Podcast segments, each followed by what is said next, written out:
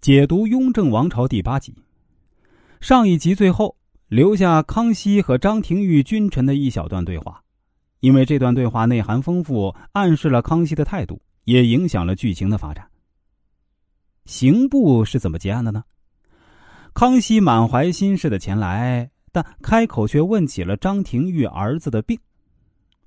人的行为是自己心理的外化表现。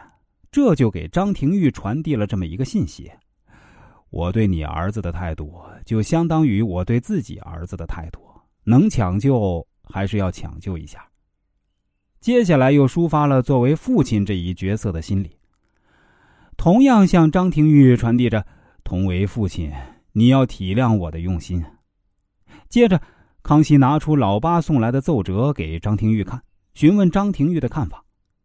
张廷玉得知刑部案件牵涉到了太子，才会让康熙如此忧愁。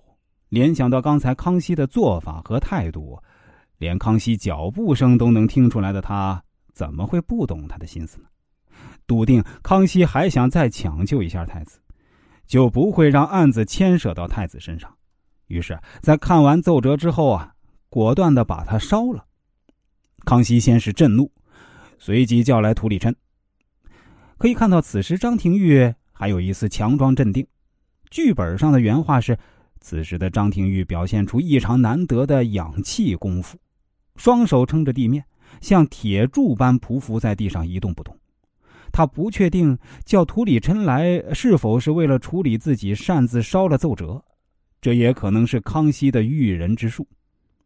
当然，叫涂里琛当然也不是处置张廷玉，而是为了。”秘密转移萧国兴。这时，张廷玉憋了很久的一口气儿，才慢慢的虚了出来。康熙也对这案子做了结案陈词。接下来，由康熙口述，张廷玉拟旨，确定了刑部案件一系列最终处置结果。